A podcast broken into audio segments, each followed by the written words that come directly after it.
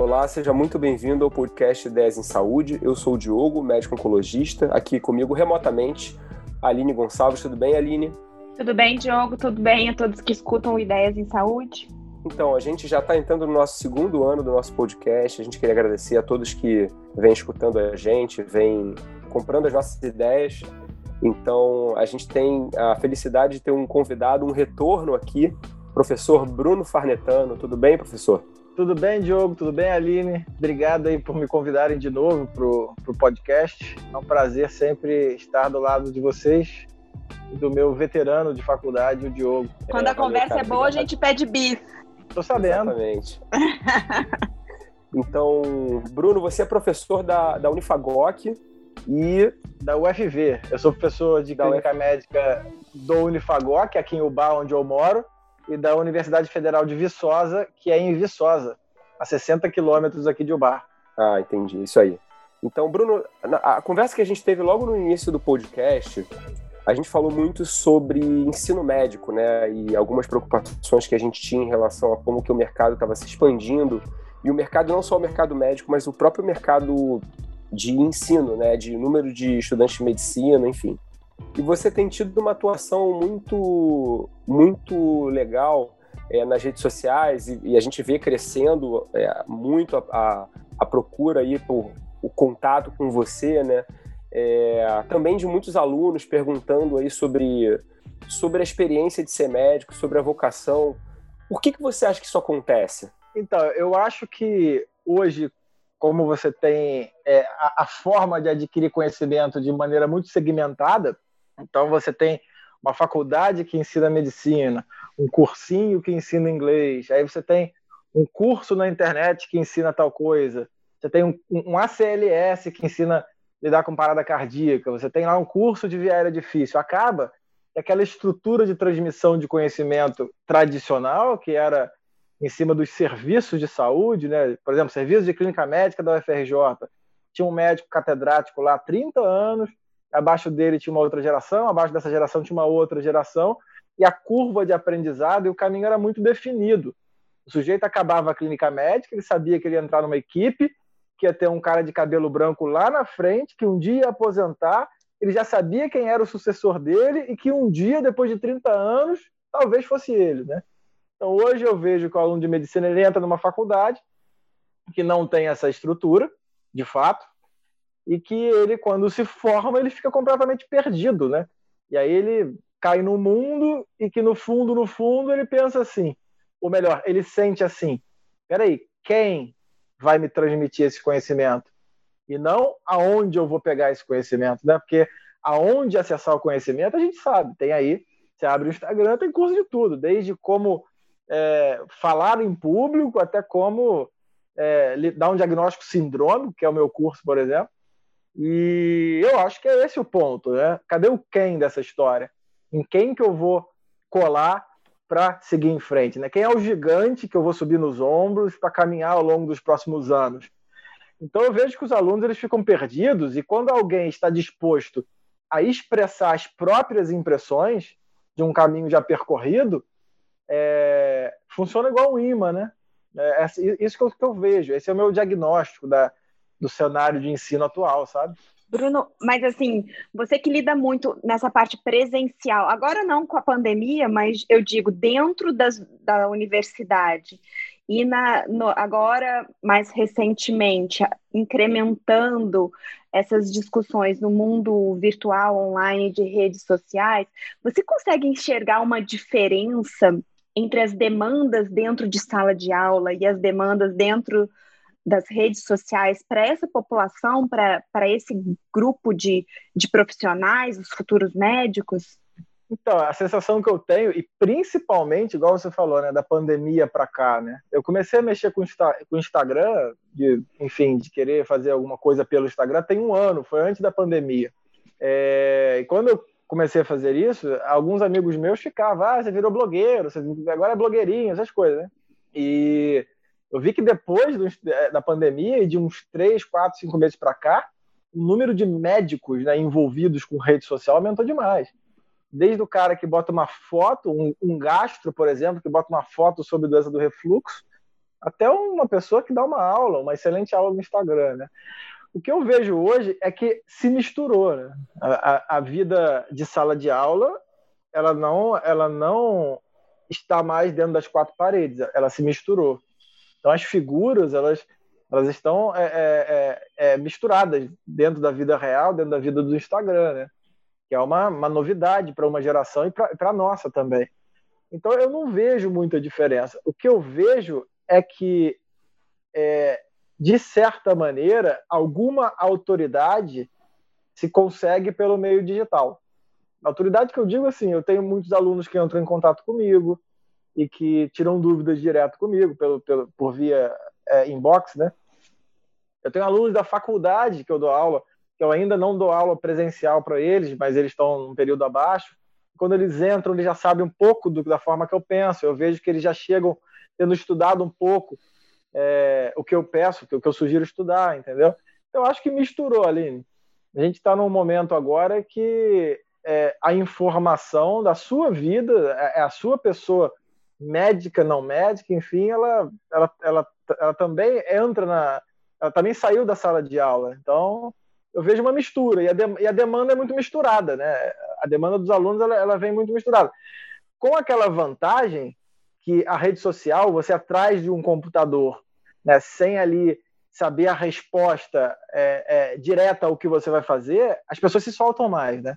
Então é muito mais fácil você fazer uma crítica, você fazer um comentário à distância sem ter que arcar com as, arcar com as consequências diretas, diretas, né, de estar diante de uma pessoa que vai dar uma réplica ao que você está falando. Então, de certa maneira, a rede social também permite que você se expresse ou tente se expressar de uma maneira mais aberta, né? É, sem sombra de dúvidas, a, qualquer rede social, a pessoa que busca por uma, uma resposta com alguém que ela supõe que, que vai conseguir responder aquela, aquela demanda dela, ela tem essa questão, ela, ela não está ali de frente no cara a cara com, com a pessoa, ela está atrás de uma máquina, ela não está dando a cara a bater, né? Então, se assim, ela se sente mais à vontade. E o outro lado também é, é, é fato, né, Bruno?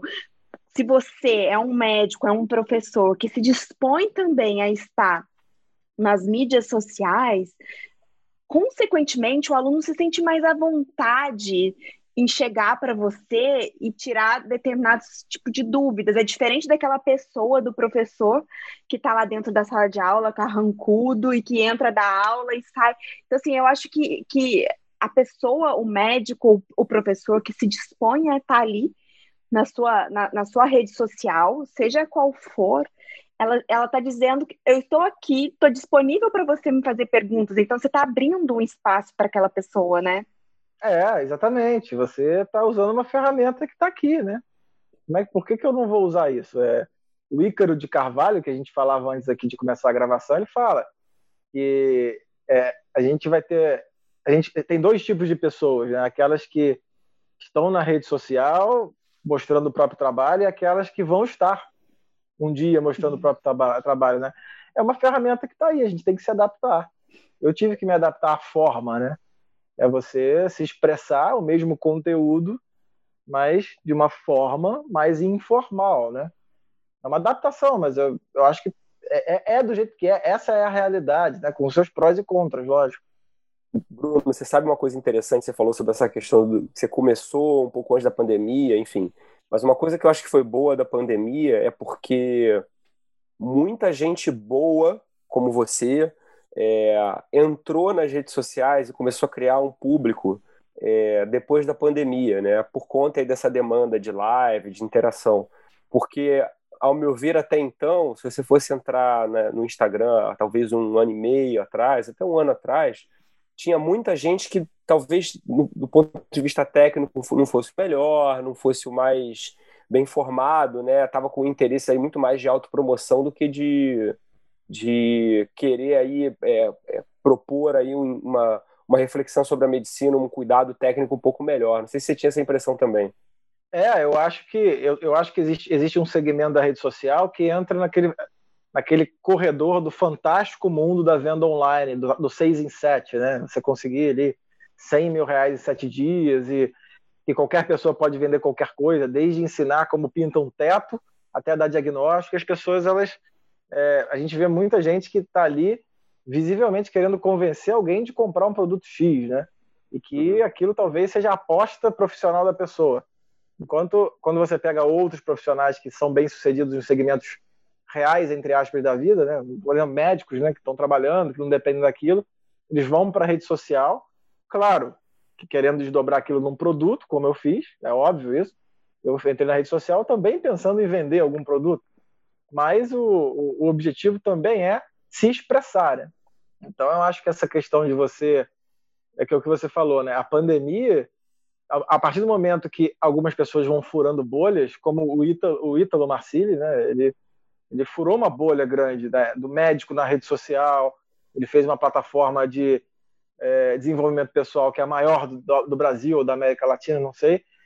E depois, quando outras pessoas vão aparecendo, por exemplo, vocês criaram um podcast. Quando vocês criam um podcast, vocês me estimulam a criar alguma coisa também. Eu falo, pô, você vê o Diogo e a Aline, por exemplo, fazendo um podcast.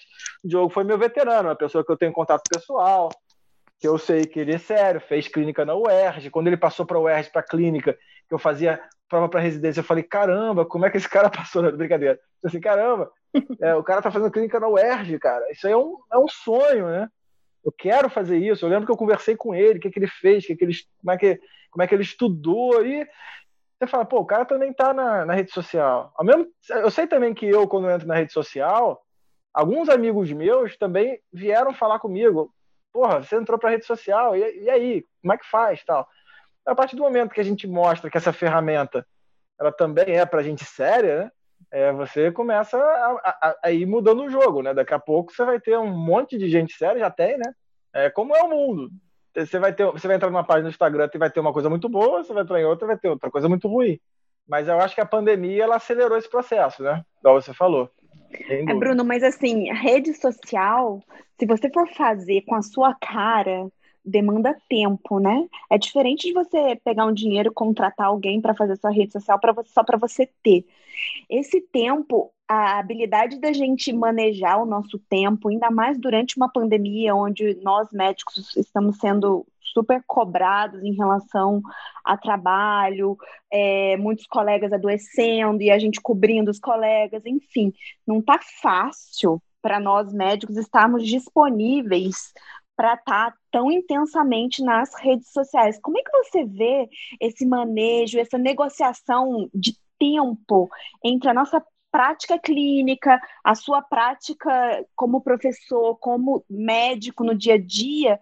Como dividir esse tempo para estar tá presente de uma maneira genuína sua na rede social de qualidade. Como que você está administrando isso? De madrugada, de noite? O que você está fazendo? Então, eu, eu moro no, no interior, né?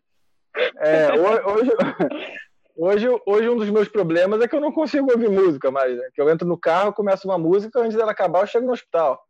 Antigamente eu demorava, eu ouvia todo show de Las Vegas do Elvis, eu ouvia da minha casa até o Papador.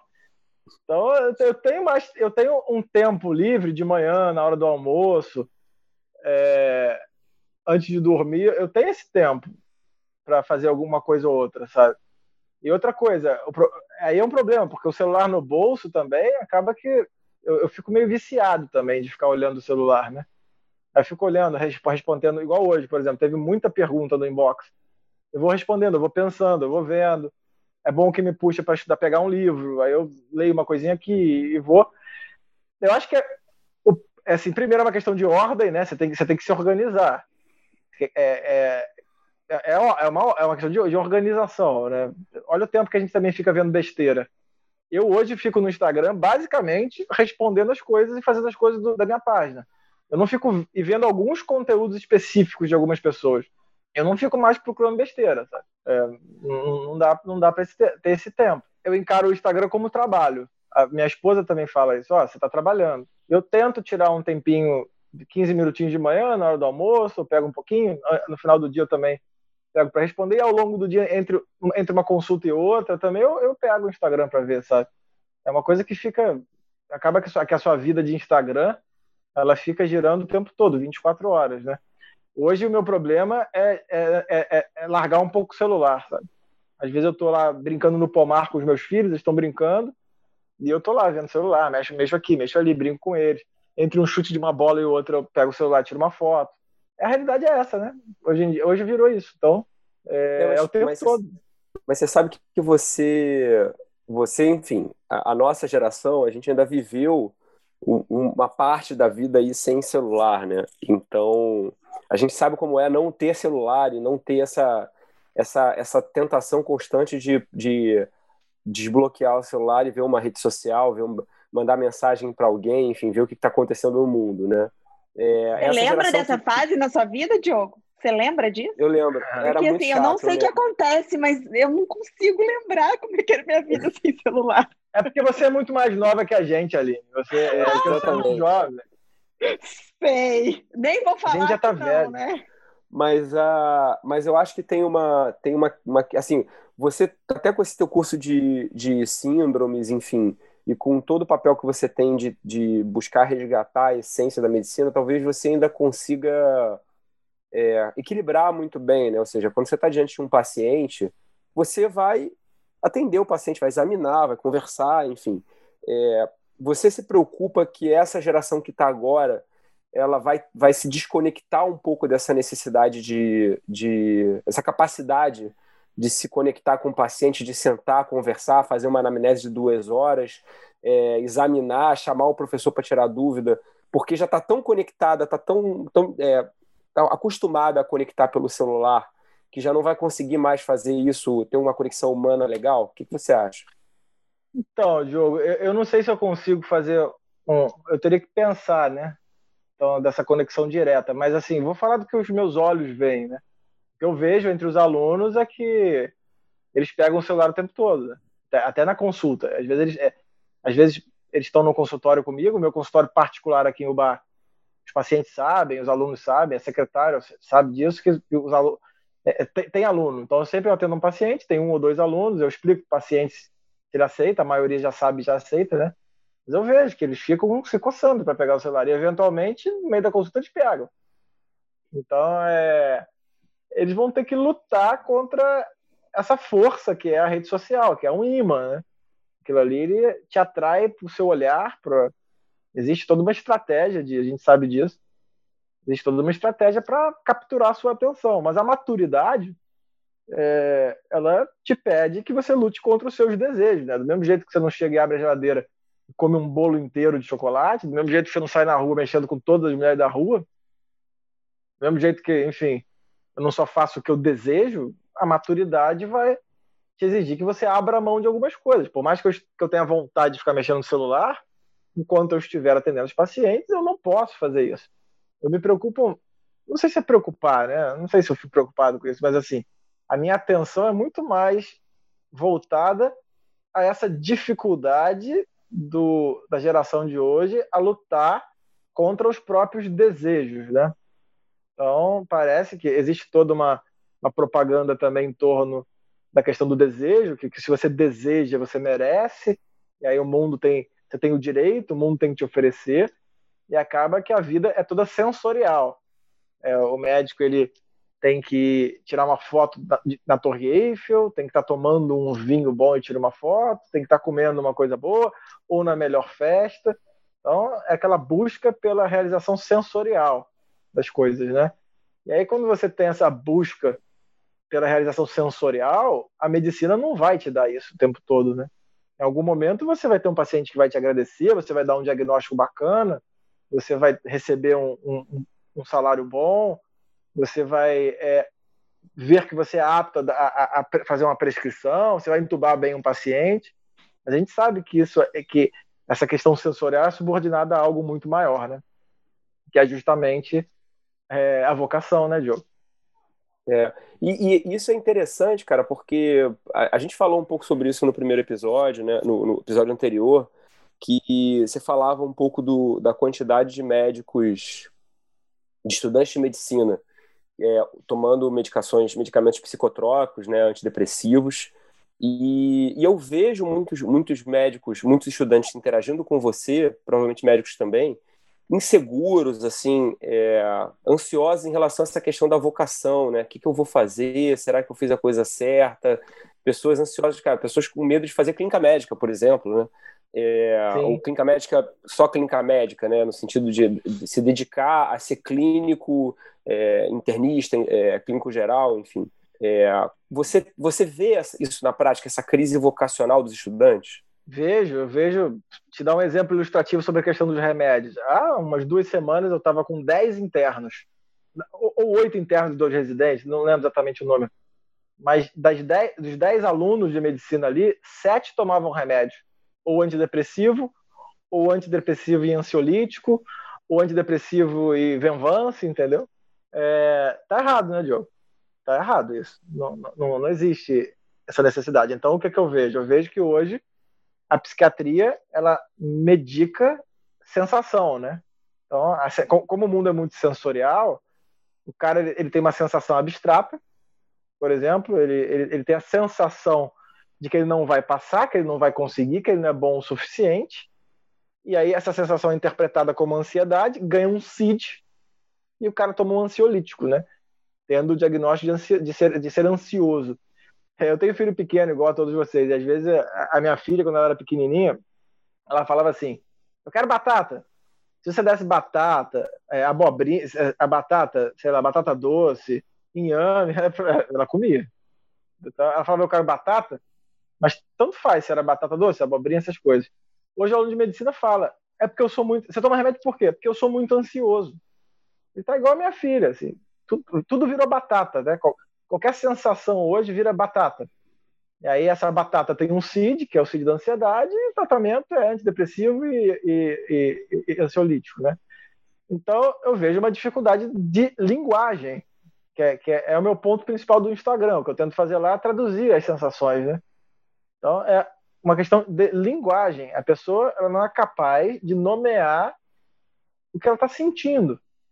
E o médico também não é capaz de nomear. Ele, ele, ele, rotula aquilo como ansiedade e trata.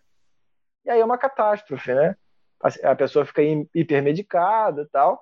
Enquanto, na verdade, é, quando você tem uma vocação, é, eu vou dar um exemplo, vocês que são oncologistas, é, eu acho que esses alunos, de verdade, eles falam assim: ah, eu acho que eu não vou aguentar, eu, eu, ah, eu não seria oncologista, eu não aguentaria ficar vendo paciente com câncer. Como se vocês gostassem disso, né?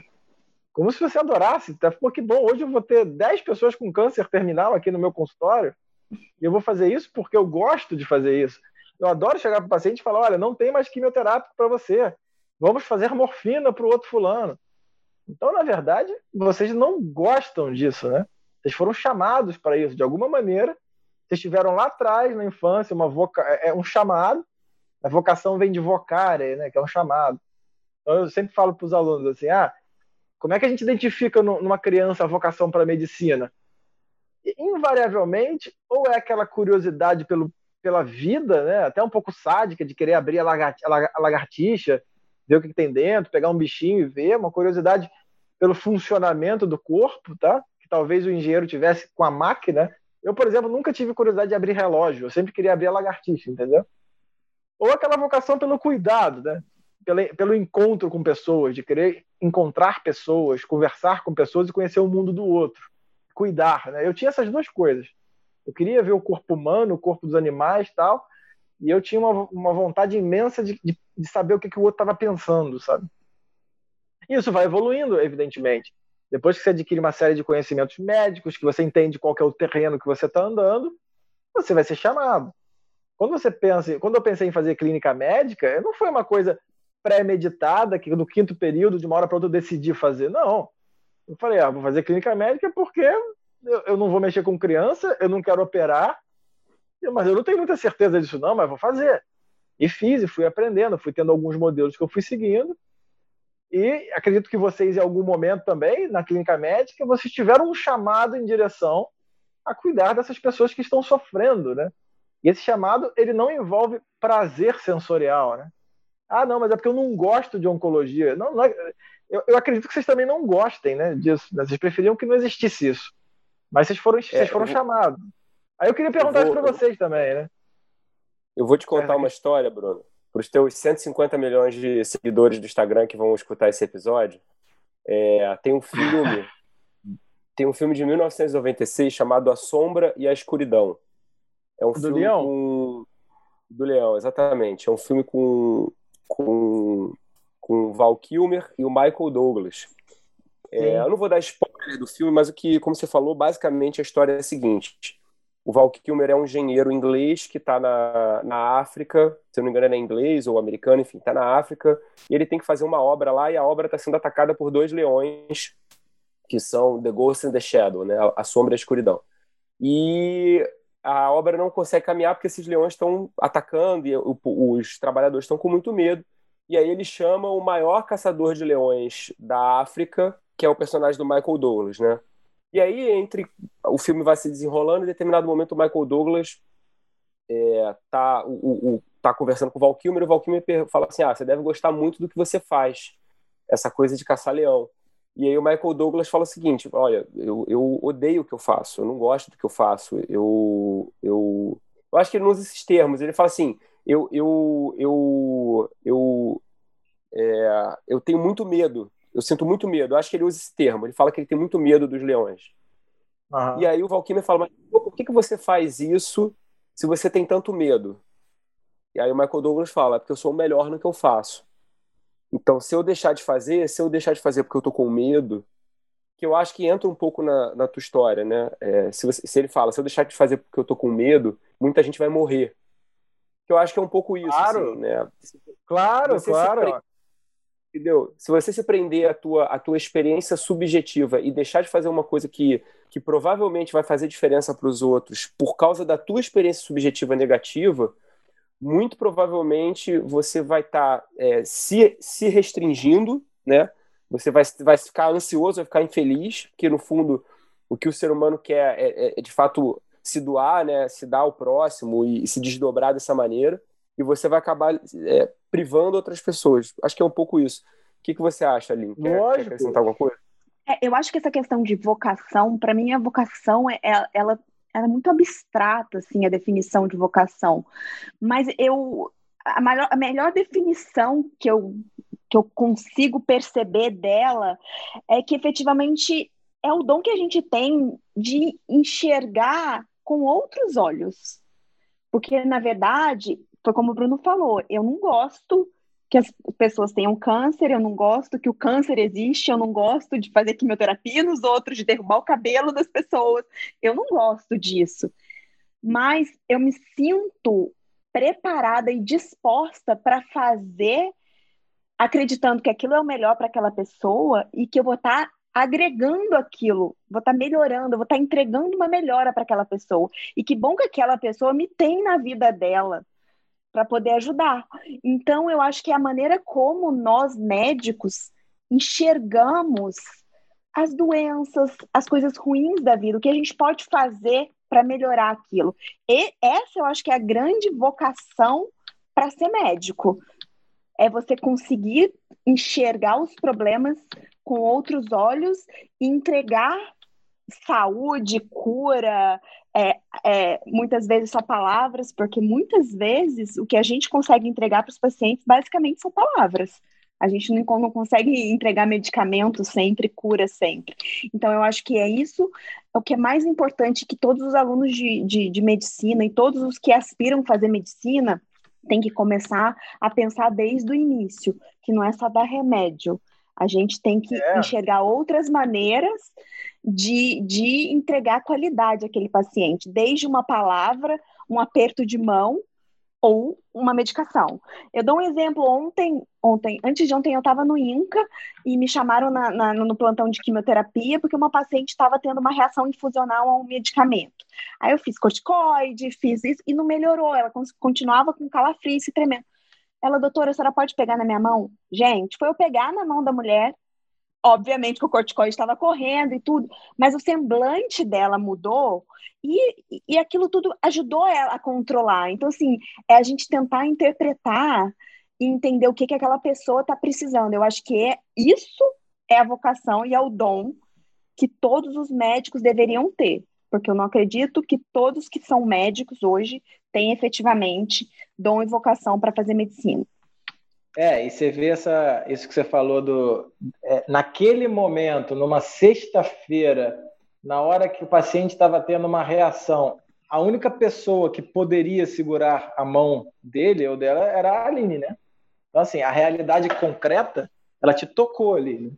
ela te chamou. Então, aquele mundo abstrato do aluno de medicina que tem medo de não conseguir entubar num plantão, né? Então ele fica assim, não, porque se eu der meu primeiro plantão, e se eu não conseguir entubar? O que, que acontece? E se eu não conseguir, sei lá, funcionar uma veia? O que, que acontece? E aí ele esquece que o que o mundo vai oferecer vai ser é, uma quantidade muito maior de situações, né? E eu lembro que há, há um tempo eu fui no quarto de um paciente terminal, uma, uma senhorinha, que morreu no mesmo dia. Ela sabia que ela ia morrer, a família inteira sabia. Ela estava lá no finalzinho da vida dela. Eu cheguei no quarto de manhã e me chamou muita atenção porque o que ela fez foi abrir a camisola para eu examinar, né? Então ela foi, ela sabia que não ia fazer a menor diferença eu examinar ela ali, né? Mas ela abriu a camisola para eu examinar. Aí eu pensei assim, poxa, mas não faz diferença nenhuma eu examinar, né? Mas aí eu fui lá, peguei meu esteto, auscultei o pulmão dela, palpei a barriga, perguntei se estava doendo aqui, se estava doendo ali, tá? pedi para ela botar a língua para fora, olhei a mucosa e na hora eu tive uma sensação assim, de, eu falei assim, porra, é isso que eu faço, né? O que, que, eu faço? Eu faço é isso. Meu trabalho ele não é num palco falando para os outros, né? Meu trabalho é na terça-feira de manhã, naquele calor do caramba de um bar, quando eu chego e uma paciente morrendo ela chega, abre a camisa, eu vou lá e toco, porque aquele é o mundo concreto. Esse é o mundo que a gente tem que esperar. Né? Eu não tenho que esperar o mundo abstrato dos meus medos, né? das minhas fantasias. Eu tenho que esperar esse mundo concreto, né? É, Bruno, mas eu acho que é exatamente esse mundo que nós, né, a nossa geração que está vivendo essa transição é, de, em termos de tecnologia, de inovação, acho que a nossa geração está tá vivendo toda essa, essa transição. A gente viveu muito, na minha faculdade não tinha, não tinha tecnologia quase nenhuma, era tudo exame físico, entendeu? E a gente está passando por essa transição. Mas eu temo as próximas gerações e realmente se isso, esse, todo esse calor da medicina, se isso vai continuar ao longo dos anos que, que estão por vir, entendeu? Porque eu, eu, imagino que digitalização, tecnologia, inovação, cada vez mais telemedicina, médicos em mídias sociais, eu temo que perca esse calor do dia a dia. Você não tem essa, não, essa, percepção? Não, perde não? Não. Ah, que bom, teve, uma pessoa otimista. Eu conheci um cara, conheci, pô, não foi pessoalmente, não. Na verdade, até encontro com ele pessoalmente de vez em quando tenho dificuldade de reconhecê-lo, confesso. Mas teve um cara aí que encheram o cara de porrada, crucificaram, botaram numa cruz, entendeu? Chamaram de vagabundo, de mentiroso. Tem dois mil anos isso. E o cara tá aí, entendeu? E esse cara aí tá do meu lado, entendeu? Assim, então, enquanto esse cara aí, ele falou que, ele falou, ó, essa história vai não vai acabar, não. não. Entendeu? Então, enquanto, enquanto esse sujeito aí estiver andando do lado da gente, isso não morre, não, ali. Isso aí é, é o combustível eu costumo acreditar nele também, então vou, vou, vou seguir seu conselho. Vou, vou, costumo acreditar nas coisas que ele fala também. Não, eu acredito. Eu tenho dificuldade, aquela coisa, né? Eu tava uma vez tem uma história que eu acho legal do cara que chegou no meio da missa e virou pro padre e falou assim: "Peraí, tá ou não tá?" Aí o padre olhou assim, ele, mas não, tá ou não tá? O quê? ele tá no pão ou não tá no pão, né? Então, assim, eu também tenho dificuldade de acreditar que, de entender que aquele pão ali, ele tá ali, sabe? Assim como a gente também tem dificuldade de, de ver a essência, né, a genialidade moral, espiritual, a essência da vida humana né, no, no mundo, né? Então, assim, eu, eu não tenho medo disso não, porque é, eu acho que esse espanto com o mundo, ele já existe há muito tempo. E no final das contas, tem gente que percebe e que vai seguindo em frente, né? que vai fazendo, vai transmitindo. Você vê o Instagram. O Instagram ele está tá se adaptando é, em nichos e um desses e alguns desses nichos talvez seja a forma de reverter essa situação a nosso favor, né?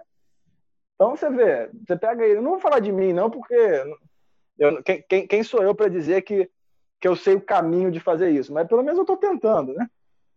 Então, assim, é, talvez a gente, a, a, a, gente tenha agora a, a, possibilidade de se comunicar. Um menino do Sul me mandou uma mensagem um dia e falou: ó, eu, eu, vejo as coisas que você fala, eu também sinto essa falta na faculdade da parte humana. Eu falo com ele direto, menino de 20 anos, entendeu? Então, assim, a gente é, é um a um, né? É um aqui, outro ali. Tem muita gente que tem essa estranheza que a gente tem, Aline. Sei, tem muita gente, sabe? Eu, eu, eu acho que é uma minoria barulhenta que, que tenta é, colocar o mundo só nessa, nessa dimensão sensorial aqui, sabe? Acaba fazendo mal a muita gente, mas isso que você falou aí, de você ir lá, botar a mão, essa história que você conta tem um potencial muito maior do que qualquer. É, essa história que você contou, contou ela destrói e automaticamente toda essa ideia material e, é, enfim, e é, pós-moderna do sentido da vida aí que as pessoas acham que somos apenas uma, um, um corpo, é um amontoado de células andando por aí, entendeu? A gente é muito mais do que isso. E uma pergunta prática, assim, você acha que você que tem muito, muito, muito contato com os estudantes de medicina, você acha que todos têm vocação para ser médico? Não, não, a gente. É, e você acha anos... que quem não tem vocação não se, se cria na medicina ou se perde? Se, é, olha só, nos últimos 10 anos aí, olha o tanto de faculdade. Quando a gente fez vestibular, tinha, não tinham 100 faculdades no Brasil. Hoje tem quase 400. Medicina, hoje, é interpretada como uma, uma, uma profissão rentável. E é. Qual profissão que você se forma e no dia seguinte você ganha 10, 15 mil por mês? Não, não, sei, não, não consigo imaginar nenhuma outra. Claro, você tem um pai que faz não sei o quê, você teve uma oportunidade aqui, assim, mas automaticamente o pior médico, se ele pegar um CRM hoje, amanhã dá plantão. Entendeu? Então você tem uma série de, de, de profissionais que já tem uma de pessoas, né? Que já tem uma profissão, que já tem uma história de vida, que não tem um retorno financeiro ali, tá? que não se dedicaram ao máximo naquilo que elas fizeram. É, e largam ali uma fisioterapia, o direito, a odontologia. Estou falando profissões assim aleatórias e, especificamente na saúde acaba que é, a, a, convergência para a medicina é maior entre as outras profissões. Então você pega essas pessoas e elas fazem uma conta, né? Olha, a faculdade custa tanto por mês, daqui a seis anos eu consigo é, ganhar tanto por mês, eu pago ela em tantos anos, eu vou ganhar mais. Então a pessoa encara a medicina como um negócio. É claro que pode dar certo, né? No sentido assim, a pessoa se cria nisso. Ela vai se criar, ela vai isso dando certo, ela vai melhorar o padrão de vida, ela vai ganhar mais. Pode ser que ela, que ela seja contagiada por algo maior e, e perceba que a vocação dela de fato seja medicina, mas uma, uma, uma grande parte delas, se não tiver a vocação para o, a, o encontro né, com o outro, vai ser muito penoso, né, Aline? Vai ser muito penoso. Porque para você não é penoso fazer isso. Para mim não é penoso atender os outros, sabe? Para mim não é. Eu estou vendo uma pessoa lá. Claro que eu sinto, assim, eu, eu, é, é, é, pesado, é triste, mas é, é, eu penso assim: sou eu que tenho que fazer isso, sabe? Às vezes tem um paciente morrendo, tá? Eu vou lá e falo: puta merda. Sexta-feira eu tô aqui, eu vou ver uma família perder um ente querido. Eu podia estar longe daqui e não ver isso. Eu penso isso. Só que depois vem uma, vem uma força muito grande e eu penso assim, mas olha só, só eu posso estar aqui fazendo isso, sabe? Hoje, para essa pessoa. Eu tenho que estar aqui. Se eu não tiver isso, vai ser aquela velha história. Vai, sua vida vai ser uma, uma, uma mistura entre trabalho escravo e diversão obsessiva, né? É a, é a famosa pergunta: você faz isso por amor ou por dinheiro? Essas pessoas pensam nisso, né? Ah, você faz porque você gosta porque você ama? Elas, elas não entendem que existe é, algo oculto nisso aí. Que é você fazer algo porque é seu dever, igual o caçador de leão que o Diogo falou, né? Peraí, eu não faço isso nem por amor e nem por dinheiro, eu faço isso porque é meu dever. Eventualmente eu vou gostar um pouco mais, eu vou, eu vou fazer por amor, eventualmente vai ser ótimo receber um salário no fim do mês, né? Mas quando você fica nesse amor ou dinheiro, a sua vida vira um pêndulo entre o trabalho escravo e a diversão obsessiva. Esse é o problema que eu vejo. Então o cara vai lá e fala: Porra, eu trabalho o meu ano inteiro. Eu tenho amigo que fala isso. Não, eu só trabalho para viajar. Eu penso assim: que merda, né? Porque você só, você só viaja 15 dias por ano. Então você fica aí 11 meses trabalhando para poder aproveitar um mês. Eu não, eu aproveito os 12 meses do meu ano. Eu estou aproveitando meu plantão e estou aproveitando minha viagem, entendeu? Então, eu acho que quando você tira esse elemento maior e subordina a sua vida, ou melhor, você encaixa a sua vida nessa questão do é por amor ou por dinheiro, cara, sua vida vai ficar muito pesada, entendeu? Muito pesada. É. E aí tem uma questão, cara, que eu, que eu deixo aqui o conselho para a pessoa que está escutando a gente. É, e aí pode ser o cara que quer fazer vestibular para medicina, que está na faculdade, o interno, o residente, a pessoa que já está formada há muito tempo, enfim. Você pode estar escutando e já pode estar pensando, por que, que, eu, que, que eu quero fazer então se eu não tenho vocação, né? É, será que eu tenho vocação mesmo, né? Eu acho que vale muito, e, e esse foi um trabalho pessoal muito grande que eu fiz de reflexão, no sentido de entender o que, que me levou a, a fazer medicina, né? Desde uma, de uma intenção familiar, ou seja, minha mãe dizia que queria ter um filho médico, eu inicialmente até não queria ser, é, na verdade assim, não pensava como sendo a primeira coisa, mas não porque eu ach... não quisesse, mas porque eu achasse que eu não ia passar. E, e aí eu acho que a gente entra na faculdade muito cedo, né? A gente tem que decidir uma carreira, às vezes com 15 anos, quando você entra no segundo grau, você tem que decidir que se você vai fazer medicina, os professores já falam que você tem que começar a estudar, porque o vestibular começa no primeiro ano, enfim, você estuda muito. É, mas eu, eu vejo que o. Até muito pelo que você tem falado aqui, Bruno, existe uma, uma necessidade do, cara escutar um pouco a disposição interior, né? Falar, cara, é, o quanto que eu tô aqui porque, eu, porque me colocaram aqui e o quanto que eu tô aqui porque porque eu, eu necessito de alguma forma estar tá aqui. O que, que eu estou fazendo é porque eu, porque eu quero ganhar dinheiro ou é porque eu acho que é legal e por, é porque realmente eu, eu tenho uma necessidade de estar tá aqui. Isso é uma coisa que eu, que eu vejo muito, é muito que você fala, assim, no sentido de, cara, existe uma, uma necessidade maior do que simplesmente o dinheiro, ou seja, você ganhar dinheiro, ou porque você simplesmente está gostando. Existe uma necessidade interior que você vai poder responder de diversas maneiras. Você vai poder responder atendendo paciente, é, assim como eu vejo que tem pessoas que são excelentes gestores, que, que vão gerir muito bem, tem pessoas que vão liderar muito bem, tem pessoas que vão atuar em diversas frentes é, tem pessoas que vão atuar talvez no meio econômico, pensando na saúde, pensando no meio político, e, e a gente sofre muito no Brasil de bons médicos atuando na política de uma forma mais concreta. Então, acho que mais importante do que a pessoa pensar assim, ah, eu tenho vocação ou não, é pensar assim, onde que, que se, eu, se eu me encaixo na medicina, onde que eu me encaixaria e como que eu posso responder da forma mais difícil possível, que eu acho que é muito o que a gente está falando aqui não é uma questão de, ah, eu gosto, eu, eu, eu sinto prazer, eu ganho muito dinheiro. A gente vê um monte de médico por aí que está rico e está frustrado, né? Você vê médico, médico rico não, não é incomum.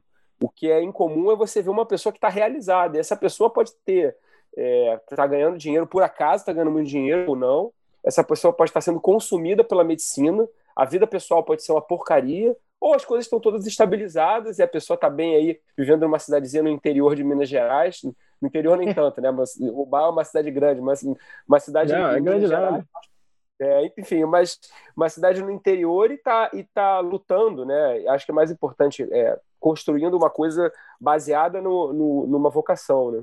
Ah, Diogo, mas olha é. só, você precisa de maturidade para ter toda, todo esse racional que você falou uma, uma, um adolescente de 15, 16 anos dificilmente vai conseguir fazer isso que você está falando. Então, realmente, o grande desafio é lá, no momento do, do, do vestibular, essas, esses adolescentes, esses adultos jovens, eles tomarem essa decisão e muitas vezes é muito mais fácil. Eu tenho, eu tenho vocação para quê? Isso, isso existe até o, o, teste vocacional que muitos, muitos, né, eu fiz. Vocês, não sei se vocês fizeram, mas assim é muito oferecido para gente nesse período. isso não tem nada a ver, gente. Isso é completamente sem sentido. E é realmente uma idade, uma fase de muitas mudanças hormonais e muita imaturidade para a gente tomar decisões tão tão importantes na vida. Então, assim, ou a gente tem um grande exemplo na família, algum amigo, um médico maravilhoso, um juiz maravilhoso, eu quero ser igual a ele, você vai se espelha, ou realmente tomar essa decisão do que você vai fazer da sua vida é muito difícil nessa faixa etária, é muito difícil. E esse é o grande desafio, né? Porque a gente não tem como mudar a faixa etária para a pessoa escolher. Então é, é, muito, é muito desafiador isso, você escolher mas é, ali. mas aí eu vou. Eu vou eu, eu, o Bruno tá querendo falar, a gente está ignorando o nosso convidado, mas me diz aí para os seus, para os seus ouvintes. Está falante, né, Diogo? Não, eu, eu, eu, como Fala. ouvinte do podcast, eu falei que eu sinto falta de vocês falar, de vocês falando, ué. Eu falo que às vezes vocês chamam o convidado, eu tô querendo ouvir você. Eu tô achando bom, pode falar aí, cara. Eu tô quase, Fala. eu tô quase começando a perguntar aí. Fala, fala para os ouvintes do Aline, com quantos anos você decidiu fazer medicina? Com 15. Com 15, né? Então tá bom. Então, para você ver que é muito difícil, mas eu acho que existe uma questão de, de, de disposição interior. E você tinha algum médico na família? Não. É, é a mesma coisa comigo. É, eu, eu, eu, eu, não tinha nenhum médico na mas família. Mas um belo dia eu acordei e falei, eu quero muito ser médico, mas eu não, consigo explicar por quê. Mas Quer é que eu saia? que tem essa sorte. e você, Bruno, fala, fala pra gente, como é que foi a tua experiência de... Ah, bem, essa, porra, esse, eu sou convidado. Tá. não, tô brincando. Olha só, eu vou ter que discordar da linha aqui, viu? Já vou começar a gerar polêmica. Olha ah. só, você falou aí da, do, do, hormônio aí, então eu vou te fazer um desafio. Arru me arruma ah. aí um, um, não precisa ser dois, não. Um trabalho científico que fale, que mostre. Olha, eu, não sou, eu, eu também não sou muito adepta a ficar explicando a realidade só com trabalho científico, não, tá? Mas tô falando isso só para provocar ah. mesmo. Me arruma um trabalho científico que fala que um adolescente de 13 anos tem alterações hormonais que mudem o mundo, o mundo psíquico dele a ponto de ele não conseguir decidir nada. A adolescência. Peraí, ela foi... eu não falei isso! Você falou assim, que é muito hormônio. É, é tem muito não, hormônio circulando. Eu não falei isso, Bruno. Falou sim, tá gravado. Tá gravado aí, você falou que é também aquela questão hormonal. Deixa eu falar Alterações uma coisa. Alterações hormonais, a pessoa então, fica muito confusa de tudo. É, ué. Fica nada. Olha só, a, ah, tá adolescência foi criada, foi inventada. Um, um, uma, uma pessoa de 13 anos tá? Uma mulher, um homem de 300, ele tem, ele tem, ele tem aparato físico e mental para viver um mundo de adulto. Tanto que a, inicia, a, a iniciação religiosa para o mundo dos adultos no judaísmo, em várias religiões, é com 13 anos. Então o que acontece Vou é o seguinte... o Ítalo aqui nessa conversa agora. Entrou o Ítalo agora para falar com a gente. Não, é, exatamente. mas é verdade. Mas, é, é, mas, mas, isso é verdade, não precisa ser só. O Ítalo fala isso, mas a gente, a gente vê isso. O, o, o que acontece é o seguinte: é, hoje você tem.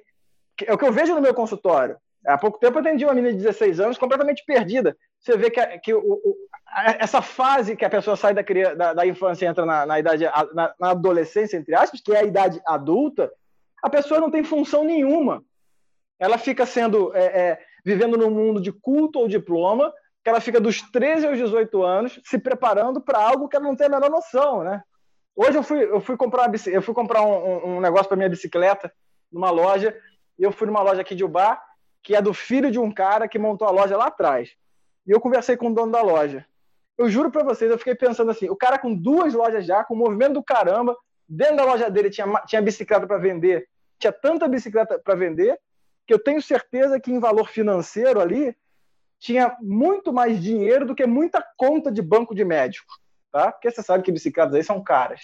Mas enfim, uhum. eu fiquei pensando se esse cara teve alguma teve alteração hormonal com 13, 14 anos, ou se ele ficou ali se perguntando o que, que ele ia fazer. Esse cara com 13 anos de idade já estava com o pai dele dentro da loja consertando bicicleta, você está entendendo? Então, qual é o nosso papel como pai e mãe com uma criança? Entendeu? Será que, a gente, será que não cabe a nós já perceber qual é a orientação da criança e já inseri-la num ambiente onde ela é útil? Vou dar um exemplo bobo. Meu filho, a gente tem uma horta aqui na casa. A horta é do meu filho. Se ele não regar, ele tem seis anos. Se ele não regar, o que, que vai acontecer? Vai morrer a horta entendeu? Ele lava a louça junto comigo. Ele começa a ser útil. Existe uma função. Meu filho fala, papai, tá na hora de trabalhar, né? Eu falo, é. Ele vai lá e rega a horta. Será que não cabe a mim? Eu vejo meus filhos, por exemplo. O meu filho, ele tem uma curiosidade, imensa pelos animais, né? Por pegar, por ver o que, é que tem dentro do bichinho. Será que eu não tenho que prestar atenção qual, qual vai ser essa inclinação dele? Será que eu não tenho que me fortalecer, buscar conhecimento para isso? A minha filha já tem uma, uma, uma, Ela tem quatro anos, lógico. Mas ela é extremamente expressiva. Ela é extremamente expressiva, ela, ela cria histórias, ela conta histórias inventadas que meu filho chega e fala assim: caramba, papai, eu não consigo, entendeu? Então, será que depois, quando eles estiverem ali, 12, 13 anos, que é a época que a Aline fala que tem muita alteração hormonal, não sei o quê, diz a Aline aí, né? Não sou eu que Gente, falei isso, não. Olha, olha, olha só, pessoa. Então, será eu que não cabe a gente? plenamente com você, Bruno. Eu concordo Eu sei, eu só, tô te provocando. Então, assim, eu acho o seguinte, cara. Você. A, não a me gente, provoca a gente... que eu tô de TPM, tô cheio de alteração hormonal aqui dentro. Aí sim. Aí sim. Então, o que eu tô, o que eu tô dizendo é o seguinte: é. Será que, será que é isso? Aí, aí, nesse mundo de culto ou diploma, né? Você tem que se formar. Esse cara que eu falei que, que conserta a bicicleta, ele tá, eu tenho certeza que ele está muito mais ordenado na vida do que um monte de gente que está buscando diploma, entendeu? Então é questão da ordem da vida, das coisas, né? Qual é o nosso papel como pai também diante dos nossos filhos? Porque a nossa, a geração dos nossos pais, Diogo e Aline, aí vocês, vocês comentem isso. A, a nossa geração dos nossos pais, ela tem esse culto ao diploma, né? Eu vou trabalhar para o meu filho ter um diploma, sabe? Como se isso uhum. fosse garantia, porque a gente está vendo um monte de aluno de medicina, um monte de médico que tem o tal diploma e estão tomando remédio, e que não estão bem, né? É, ou seja, esse não é o desfecho que você deveria querer, né? Eu, eu realmente penso, cara, e tem algumas culturas que são assim, né? A pessoa, é, ela termina o ensino médio e ela tem um tempo aí de, de trabalho civil, civil ou militar e, e um tempo de viagem para poder para poder conhecer o mundo, né? Até decidir o que, vai fazer da vida, né? Ou mesmo na cultura americana que que os caras tendem a sair de casa, né? Então o cara vai uhum. fazer faculdade em outro outro estado, né? Para exatamente para ele de certa forma desenvolver ali uma uma uma maturidade de forma mais acelerada, embora, enfim, o cara já sabe desde o início da, da, da adolescência que ele, que ele vai sair de casa, então isso acaba gerando uma, uma disposição para autonomia, né? Mas eu, o que eu vejo que, que pode acontecer de fato é uma. Entrando muito nisso que você está falando, Bruno, é uma ideia mais concreta de assim, cara, é, antes de você querer encontrar um grande sentido, uma grande vocação e você ver um caminho brilhando na sua frente, atenha-se para as coisas que estão, as realidades que estão mais presentes, né? Atenha-se para as coisas que você precisa fazer. Se você está na faculdade, dedique-se aos seus estudos, é, de, se dedica de verdade, não, não, não, não, deixa se levar pela por sentir vontade, ah, eu não estou gostando de estar estudando isso. Tudo bem, se você não está gostando, estuda até o ponto que você não precisa mais estudar e passa para frente. Que muito provavelmente você vai, vai acabar encontrando alguma coisa, ou se não, você vai para um outro caminho, entendeu? A, até acho, inclusive, que a gente está tá vivendo uma geração muito interessante que a gente está vendo médicos expandindo um pouco a cabeça deles para fazer outras coisas, né? Você vê muito quando a gente vê um cara, ah, o cara é médico e é músico, o cara é médico e é economista, o cara é médico e é advogado. Você fala, cara, parece que o cara toca guitarra e toca piano, sabe? É uma coisa, são duas habilidades incríveis do cara fazer e um, médicos que têm mais de uma habilidade, eu acho que são interessantes. Né? Então, mais importante que você ficar preocupado, ah, eu tô, tenho que me sentir bem, eu estou muito ansioso, eu estou com pânico, eu estou com medo de atender o paciente. Cara, foca naquilo que você tem que fazer, vai lá e conversa com a pessoa, não tenha medo. Eu lembro quando a gente começava na amnese, a toda a, a o movimento que os professores faziam era você tem que ir lá e falar com a pessoa, converse com a pessoa, é, perca o medo de conversar, e aí você começa com uma anamnese de duas horas, você fica lá hesitando de falar lá com o cara e não sei o que, não sei o que lá. Às vezes o cara não tá fazendo nada, né? Para ele bater papo com alguém em duas horas vai ser maravilhoso. E aí, aos poucos, você vai desenvolvendo, né? Acho que é um pouco por aí, né? E eu vou voltar um pouco no ponto do Bruno, porque agora é a tréplica. Aí, tá, tá, ficou, aí, ficou mordida com o negócio, tá vendo?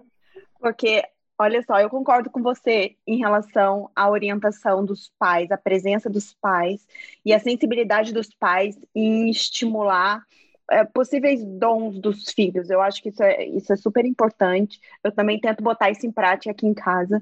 Mas, por outro lado, eu conheço famílias em que três, quatro filhos, os filhos foram expostos à mesma criação, aos mesmos estímulos, com o mesmo cuidado e atenção em relação a isso, em um ou dois se dão bem na, na profissão e têm sucesso, e os outros três não.